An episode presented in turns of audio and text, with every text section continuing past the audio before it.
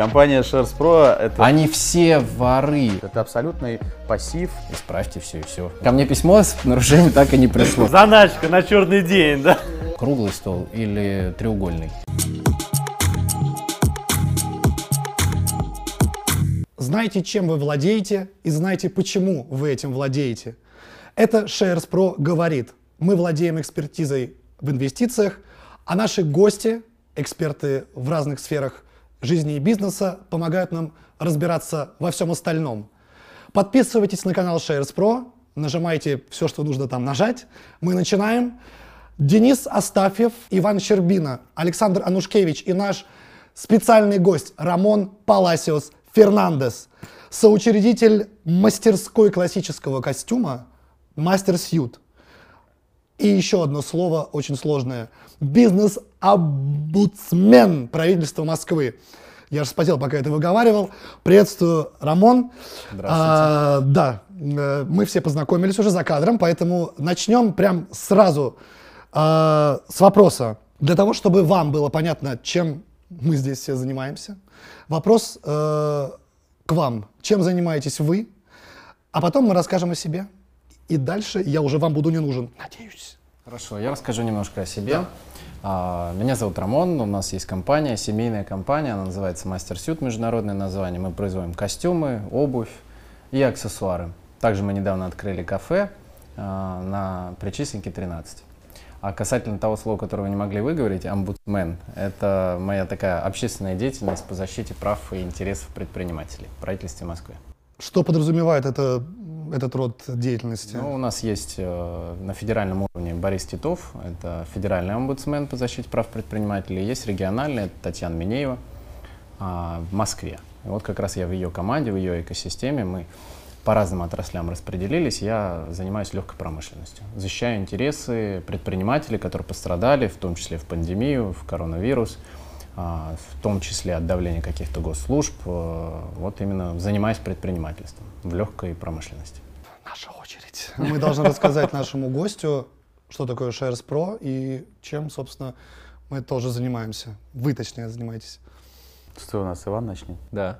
Иван, Нет, как я, редкий, я, я редкий- ду- я думаю, что Денис начнет. У тебя это очень хорошо я а получается. там Давайте дальше на уже Цуефа, продолжим. давайте. Хорошо. Компания Shares Pro — это в первую очередь консалтинговая компания, которая занимается по большей части инвестициями на американском фондовом рынке. Мы помогаем нашим инвесторам приумножить капиталы, сохранить и приумножить капиталы, вот, а также э, ведем их э, личные финансы и помогаем, соответственно, всем э, инвесторам, которые к нам приходят, с тем, чтобы правильно распределять их э, личные бюджеты, правильно направлять средства, научить э, копить, научить экономить и капитализироваться в инвестициях. Вот. У нас на сегодняшний день около 440 инвесторов с общим средним чеком около 600 тысяч долларов и в общей сложности 250 миллионов долларов. Да, я добавлю, э, скажем так, что э, ключевая, наверное, миссия, да, развивать инвестиционную культуру, развивать э, философию, да, которой мы делимся как в рамках сообщества. Это не только консалтинг, который помогает людям приумножать капитал, но и ну, в полной мере формировать культуру отношения правильного к инвестициям, чтобы это не были спекуляции, чтобы это было долгосрочное мышление. Быть не только в тренде инвестиций, но еще и в тренде, так скажем, роскоши. Поэтому, да. Ну, я вот перед тем, как ехать, посмотрел ваш предыдущий выпуск, и мне понравилась ваша философия. То, что вы все-таки за то, чтобы человек чувствовал себя свободным. Вот это мне очень понравилось. Вообще философия у вас интересна. Ваш бизнес э, в России можно назвать свободным? Бизнес именно касательно ателье, я недавно стал ресторатором, и это немножко другая сфера, она сильно отличается от э, сферы производства одежды. А, сфера производства одежды достаточно свободная. Да, выходят какие-то нормативные акты, новые законы, там вот недавно вышел закон о маркировке обязательной. Как-то это все равно рынок немножко контролирует где-то сверху и навязывает на нас новые обязательства, но в целом, конечно, свободно. Наверное, больше свободно. А что вообще сподвигло а, еще открыть дополнительную сферу? Сподвигло то, что мы переехали в э, самый дорогой дом в территории Российской Федерации. На адре- адрес у него Причистенко 13. Дом, э, который построил немецкий архитектор Генрих Геллерих. Дом Река он называется, доходный дом Река. Там Булгаков на втором этаже, ровно над нами, писал «Мастер и Маргарита» и «Собачье сердце». И жил э, племянник Фаберже, который был юрисконсульт всей компании. То есть дом такой, там все 13 квартир, и первый этаж занимаем мы, у нас там свое fashion-кафе, и при нем ателье. Это такая необычная концепция, которую мы на самом деле подсмотрели в Европе, но в России так никто не делал. Когда есть интересное fashion-кафе, и при нем же ателье, в котором ты можешь нарисовать эскиз, подобрать материалы для какого-то своего нового э, костюма, платья, неважно, верхняя одежда, спортивная одежда, потому что у нас там полный спектр вот такие две совершенно разные э, виды бизнеса, два совершенно разных бизнеса, но при этом всегда не скучно из кафе перейти в ателье, из ателье перейти в кафе. И вот мы так э, запустили эту историю, э, чтобы сгенерировать больше поток в ателье, чтобы это было больше не для частного визита, когда ты там, не знаю, по рекомендации приходишь, или когда тебе друг порекомендовал, что там хороший костюм шьют, а когда ты можешь прийти в кафе и узнать о таком интересном проекте, о таком интересном заведении, стать его постоянным покупателем, ну, в общем, утолить какие-то свои потребности эмоциональные в первую очередь, потому что люди все-таки э, вещи покупают с эмоциональной точки зрения, скорее не то, что это последнее, то, что они могут носить в их гардеробе, а для того, чтобы себя порадовать. Например, сейчас на улице холодно, и людям достаточно грустно от того, что, ну, как, как погода слякоть, холод, э, серость такая, солнца нет. Надо себя чем-то радовать, надо купить себе что-то дорогое, что-то красивое, что-то, что ты будешь одевать каждый день, надевать каждый день и радовать себя в первую очередь. И вот такие кросс-истории, мы их сделали и очень рады, потому что сделали, открыли кафе и провели уже 59 мероприятий за 12 месяцев. Там были крупные, частные лекции, лекции об этикете. И мы даже благотворительные делали мероприятия. Вот недавно было у нас благотворительное чтение. Все читали Оскара Уайлда. Мы пригласили клиентов, они выходили и давали э, часть произведения, они его вслух читали перед друг другом. Это такая какая-то история. Деньги. И в итоге мы привлекли 420 подарков, купили на Озоне для детей из детского дома. Интересно, как раз э, тренд на создание сообщества, то есть мини-среда такая получилась, которая Э, фактически э, образ э, дня, времяпровождения вашего клиента. Ну вот как раз то, о чем вы говорили до этого, да, то, что lifestyle такой, мы это называем синергия брендов, когда есть бренды из luxury сегмента, и мы друг с другом дружим, наши клиенты друг у друга покупают, мы всех веселим на похожих мероприятиях, они пришли там, а, не буду называть бренды, неважно, пришли на одно мероприятие, увидели нас, пришли к нам на мероприятие, увидели их, и мы все друг друга знаем, любим, мы дружим, и наши клиенты от этой синергии только выигрывают и друг с другом знакомятся, делают бизнес. То есть это luxury-сегменты, которые в итоге объединяются ради какой-то общей идеологии, общей сети и общих клиентов, в первую mm-hmm. очередь. Давайте с хорошим настроением обсудим несколько новостей. Да?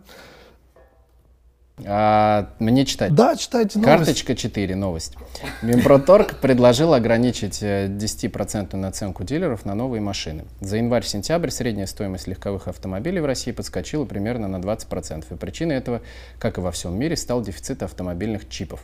Есть рекомендуем, рекомендуемые розничные цены, но дилеры продают машины с дополнительными опциями. Собственно, э, кто недавно покупал машину? А, они, вы ждали долго э, свои автомобили? Ну, Денис, по-моему, ждал, ждал долго. У меня просто был дефицит.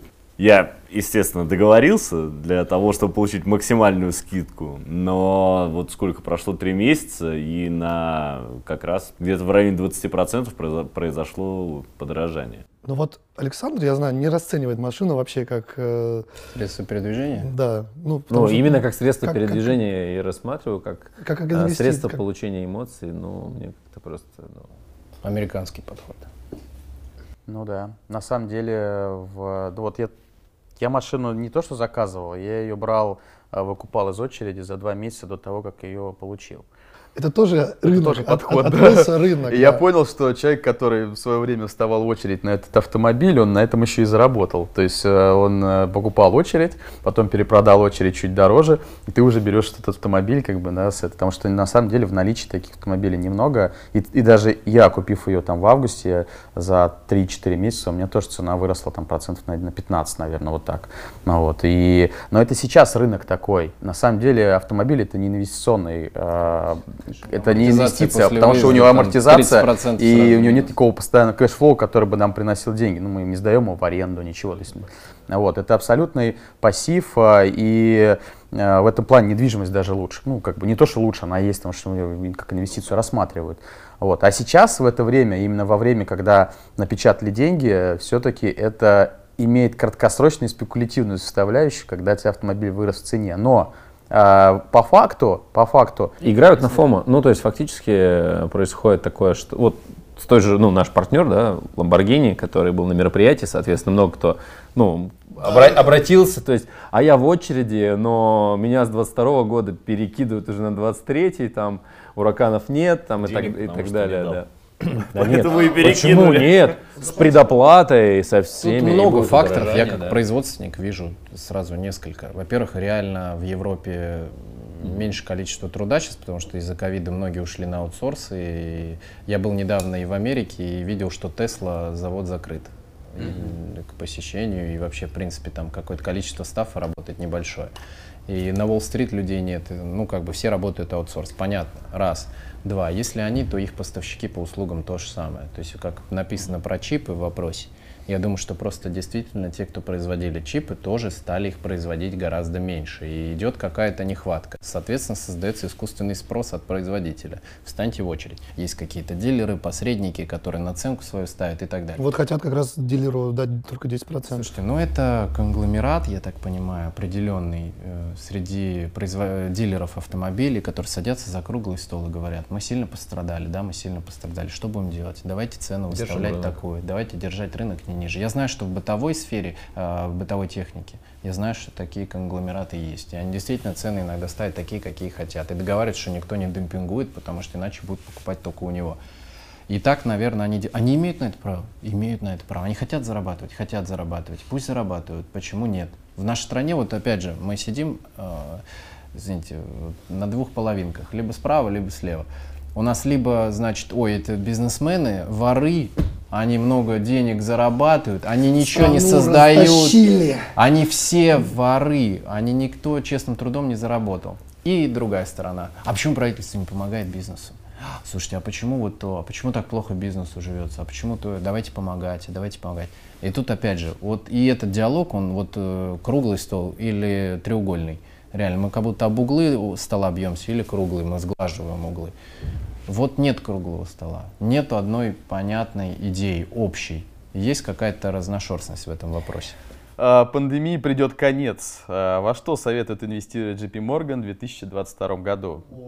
А, По мнению JP Morgan, инвесторам стоит обратить внимание на энергетику и финансы, потребительские сервисы, но не потребительские товары, здравоохранение, но не другие защитные сектора, и компании малой капитализации, а не крупные компании. Вот, они положительно смотрят на развивающиеся рынки в целом. Супер. И, э, ну, конечно, Обожаю вот эти вот э, безапелляционные. Вкладывайте финансы. Ну, э, с точки зрения, с точки зрения экономики, а, JP Morgan считает, что следующий год будет э, лучше, чем этот, и экономика будет восстанавливаться. Но по факту тот же JP Morgan, те же другие банки выставляют таргеты на следующий год американской экономики, что ВВП будет в США ниже, чем ожидалось. То есть они ожидали 5,9 ВВП процентов на следующий год, сейчас ставят в среднем где-то 5 и 5-5,4 процента. При э, снижающемся ВВП, то есть экономического роста как такового нет, соответственно, э, акции компании value, ну то есть стоимостных компаний расти так не будут, как хочет JP Morgan. Вот, в основном это будут, соответственно, компании из технологического сектора, ну, гроз, да, гроз бумаги. Вот, поэтому здесь как бы одно другому противоречит. С одной стороны, не ждем роста, ну и значит надо инвестировать в более рисковые истории, вот, ну и технологические компании. Поэтому, ну, вот, если вкратце, то так. Ну и микроэкономика, то есть компании, частные компании, которые ближе э, к микроэкономике, подальше от макроданных, наверное, в этом еще такой тренд. Да, Звучит как-то слишком все просто. Вкладываете туда, Финансы. где растет, вкладываете в финансы, а в э, потребительские товары не вкладываете. А всякую биоинженерию не, не, не хотят они там? Сейчас, А, мне кажется, на ну, этой это теме защитный медицинская. инструмент э, в какой-то степени био- э, биотехнологии и все остальное. То есть, но а, вот в этом году этот сектор показал убыток, вот, несмотря на то, что тот год был просто рекордно достаточно успешным для биотехнологических компаний, то в этом это больше, наверное, коррекция к предыдущему году. А что, Модерна разве не выросла со всякими Pfizer? В том году очень хорошо выросли, а в этом они достаточно так были Что в там еще коррекции. есть?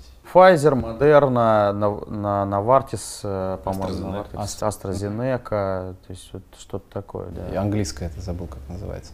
Но я сегодня утром проснулся и прочитал новость о том, что в Америке сертифицируют препарат, э, инъекцию от ВИЧ-инфекций. О, Да, Вот ее надо, это- правда, колоть каждые два месяца. за там, компания? Она, что- наверное, сегодня Я могу такой- посмотреть. у меня еще результат А. роста котировок. Компания Vertex тоже в Америке зарегистрирована. Vertex? Да, А по-моему, так она мы, называется. если это Vertex Pharmaceuticals, то мы Да. в ней участвовали в IPO этой компании. Вот, она показала данные э, и сертифицирует препарат защиты от диабета первого типа. То есть э, там как-то работа с бета-клетками Мгм. поджелудочной железы, что будет защитная функция для них, и они, ну, человек сможет сам инсулин вырабатывать. И э, у них Круто. пошли акции вверх, медленно-медленно растут. Я так просто наблюдаю, я их не, не держу, но Очень много денег пошло просто в Медицинский медицинский сектор, да. Ну и, в принципе, борется с вирусом. Конечно. А ВИЧ-инфекция это вирус. Да, и, да. наверное, какое-то побочное решение по вакцинам от ВИЧ-инфекции, наверное, произойдет. Поэтому в любом случае это прорыв, и в любом случае это интересно. Но вот видите, говорят, в техни... JP Morgan э, говорит в технический сектор. Технический сектор тоже, в принципе, наверное, как-то связан с этим. А, Что такое Ну, технический это структурный пакет Байдена, который сейчас, э, ну и ту политику, которую он заявляет, соответственно, направленная на развитие, да, там, То есть это Сенат сидит и развитие. говорит, а давайте-ка продвинем технологический сектор. У Байдена какой портфель?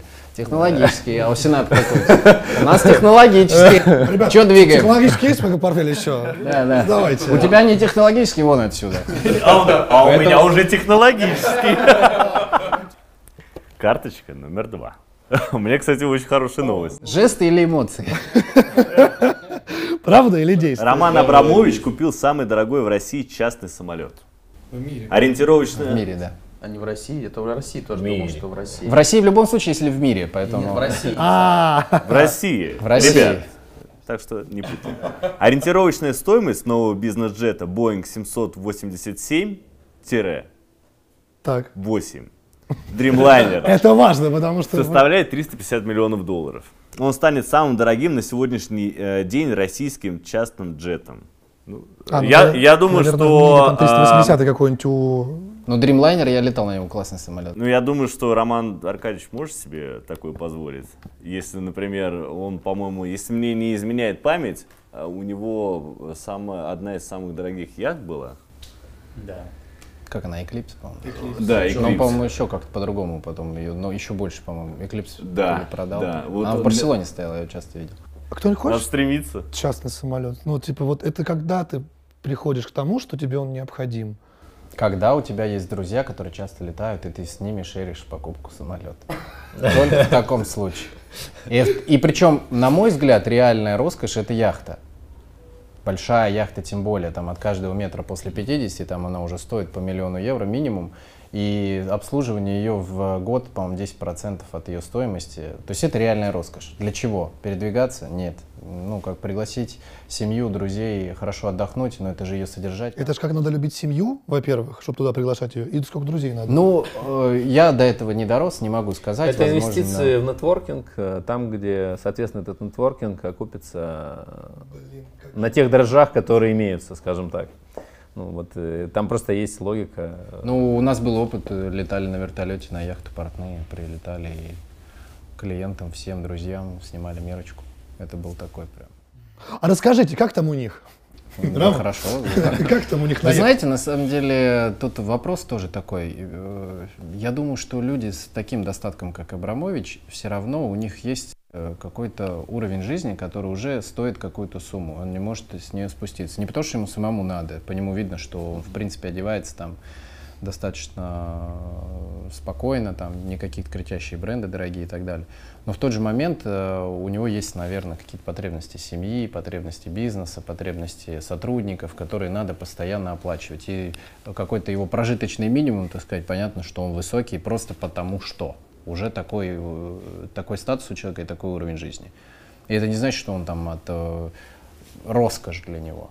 Я не думаю. Я думаю, это просто потребность определенная, которая просто красиво выглядит и все. В Госдуму внесли законопроект о выплате семьям с детьми по 10 тысяч рублей. Согласно законопроекту предлагается ввести ежемесячную выплату в размере 10 тысяч рублей для каждого члена семьи, где есть дети до 18 лет. Справочно, авторы инициативы предложили начислить выплаты с 1 января 2022 года. По их оценке выплаты получат 60 миллионов человек. Из бюджета выделено 7,2 триллиона рублей. Авторы, депутаты фракции «Справедливая Россия» за правду. Сергей Миронов и так далее. Нет, это на самом деле, ну, по цифрам. Да, да, да. Прикол есть по цифрам. есть по цифрам прикол. Они хотят э, 7,2 триллиона долларов, ой, рублей потратить на, э, соответственно, вот эти выплаты.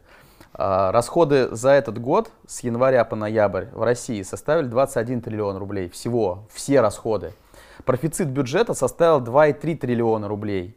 То есть э, у нас предложение еще 7 триллионов записать в расходы, тем не менее раздать людям деньги, увеличив чем самым инфляцию внутри страны, переложив, соответственно, эту инфляцию на всех с вами, просто На нас с население. вами. Да, на На нас, нас увеличить, прямо- соответственно, расходы бюджета, который и так заработал в этом году только профицит благодаря росту цен на нефть и газ, по сути. То есть, если бы такого роста не было, мы бы были в дефиците. То есть, и это еще более того, на самом деле, это больше такая, наверное, популистическая какая-то история, что действительно а, дать возможность а, мал- ну, как бы, де- ну, семьям, по сути, которые там у нас не так много зарабатывают в стране, действительно какой-то дополнительный доход, по сути. Но есть и экономические в этом э, как бы риски да, для страны. Э, Еще стоит учитывать, что у нас население в стране за последние 3-4 года падает по миллиону, по полтора миллиона. Поэтому людей. государство старается поддерживать Да, рождаемость, старается оплату да, материнского капитала, история. увеличивает второму, третьему Да, ребенку, да. поднимает суммы, потому что хотят людей смотивировать. Ну, правда, эти суммы может потратить только Ну, на простите, ипотеку. это И опять бенефициарам рынка, э, как банки, дать возможность зарабатывать. Опять же, вот мое э, мнение, что если людям давать бесплатно деньги, не за работу, не заработанные деньги, то это ситуация как с Африкой. Мы им даем пособие, мы им даем еду, но она не развивается сама. Потому что не надо генерить что-то, те деньги дали. Зачем? У тебя есть еда, у тебя есть вода, ты не придумываешь ничего, чтобы... э, человека вообще да, сколько лет эволюции, он в принципе, когда со страхом, с каким-то, э, какой-то страх ощущает, он начинает что-то делать. Он начинает защищаться, он начинает искать еду, он начинает развиваться, он зажигает огонь, вокруг него собираются люди, они начинают общаться, развивается мозг, Берет развиваются удочку. нейронные сети. Человек, в принципе, должен всегда находиться в стрессовой ситуации, по факту. Ну, так сложилось в нашей природе. И всегда должен эволюционировать и как-то развиваться. Тогда он может и зарабатывать, и генерить идеи, придумать какой-то креатив. Не, на, на самом деле здесь кроется еще другая, не то что проблема, на самом деле есть некая экономическая теория раздачи вертолетных денег, как это есть. Она была еще 70-80 лет назад придумана, вот, а, когда в экономике раздавали бы населению деньги, по факту, крупные корпорации бы получали все доходы и контролировали полностью э, достаточно большое количество там э, э, услуг и товаров э, в каждой стране, ну а государство, соответственно, имело возможность контролировать этих людей, которые по факту просто имеют бесплатные деньги и могут заниматься чем хотят. Это очень хорошо манипулировать людьми можно, да, когда они привыкают, подсаживаются на иглу вот этих Вы денег. это скажите сейчас нашим регионам, где люди с зарплатой в 15 тысяч рублей выживают с тремя детьми. Вы это Да. им скажите, когда им скажут, вам 10 тысяч на карту перекинут завтра, им перекидывают, и государство выполняет эту функцию. Она действительно переводит эти 10 тысяч. Вы это им скажите. Вы там зарплату поднимите, чтобы люди не нуждались в этих 10 тысяч. Что на 10 тысяч рублей можно сделать? Конечно, простят меня те, кто слушает это интервью, но я реально не могу понять, что можно на 10 тысяч рублей сделать. Купить продукты, сходить в кино, да, и опять же... Все, с продуктами. Продукты прям. на один день Причем, сходить в да, кино, да, всё. да. Да нет, Не, ну в Москве, Не на понятно, не такие день, цены, но как в регионах, но на это все равно. Да, бывает в регионах и побольше цен. В Ханты-Мансийске бананы дороже да, стоят, да. чем в Москве, потому что там нет ЖД-дороги, там самолетами их возят. И опять же, кому? Бенефициарам рынка. Кто-то зайдет на Валберис, кто-то зайдет на Яндекс, кто-то зайдет на Озон и что-то купит. Кто выигрывает? Те, кто бенефициары этого рынка, те, кто с государством уже на «ты». Спасибо. Спасибо. Любите друг друга, любите Россию. Денис Астафьев, Иван Щербина, Александр Анушкевич, Рамон Паласиос Фернандес. Это был Шерс Про говорит. Подписывайтесь на наш канал. Пишите в комментариях о своем горизонте планирования, о любви, о своих соприкосновениях в бизнесе и государственных Бизнес и государство в этот момент обычно э, что-то... Все, спасибо. Спасибо большое.